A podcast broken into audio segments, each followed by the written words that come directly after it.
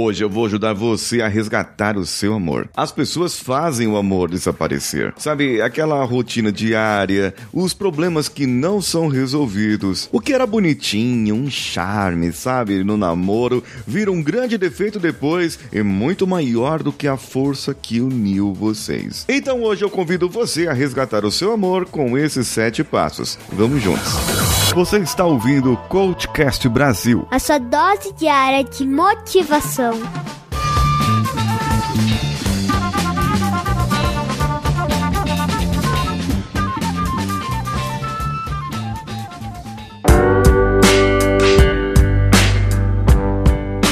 Falei aqui sobre os quatro cavaleiros do Apocalipse e hoje eu vou passar um antídoto para salvar o seu relacionamento. Você precisa de sete passos para ter o relacionamento mais saudável. O primeiro passo é aperfeiçoar o mapa do amor. O que, que é isso? É identificar o que você faz, o que a outra pessoa faz que te fez ser atraído por ela, que fez com que você estivesse junto. 2. Cultive o afeto e a admiração. Pega esses itens, isso que te fez apaixonar, isso que te fez ou te faz amar a pessoa, que te faz estar junto com essa pessoa. E admire isso. Cultive esses momentos em que vocês estão juntos para que vocês possam ter esse afeto realmente. Andar de mão dadas, admirar o trabalho, elogiar o que a outra pessoa faz. Terceiro, volte-se para o outro. Volte-se é você estar realmente dando a atenção para outra pessoa, estar presente, sem usar o celular, estar ali para que aquela pessoa esteja junto com você também. O quarto passo, deixa-se influenciar. Eu já falei no meu Instagram, arroba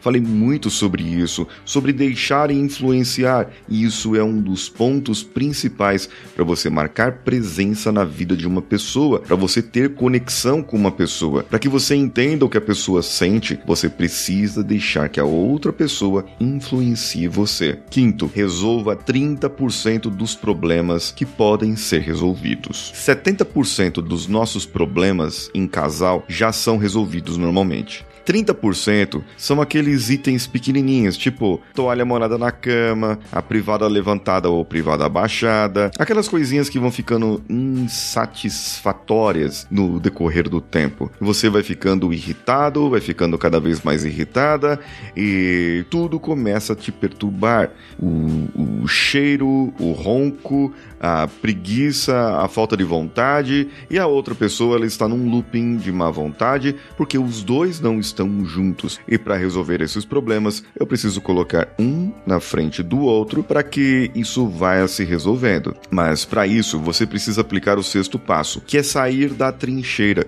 E ao invés de você ficar atacando na cara do outro o que a outra pessoa fez ou deixou de fazer, que tal então vocês compartilharem os seus sonhos, os seus desejos, compartilhar aquilo que vocês têm de vontade, para que então você chegue no sétimo passo, compartilhando um significado, onde vocês terão os seus rituais de conexão, com hábitos próprios, costumes próprios, como andar de mão dadas, celebrar datas específicas de um modo muito específico. Ah, e, e vocês vão compartilhar o projeto de vida, os seus propósitos, esses sonhos, esses desejos, de acordo com os seus valores, e vocês vão estabelecer os futuros e metas juntos. Eu quero saber se você tem coragem de chamar as pessoas que você ama para ouvir esse episódio junto com você e fazer com que essa pessoa possa também entrar nesse looping que vai salvar o seu relacionamento. Quer saber mais? Me acompanhe no meu Instagram, arroba o Paulinho Siqueira, que sou eu. Um abraço a todos e vamos juntos!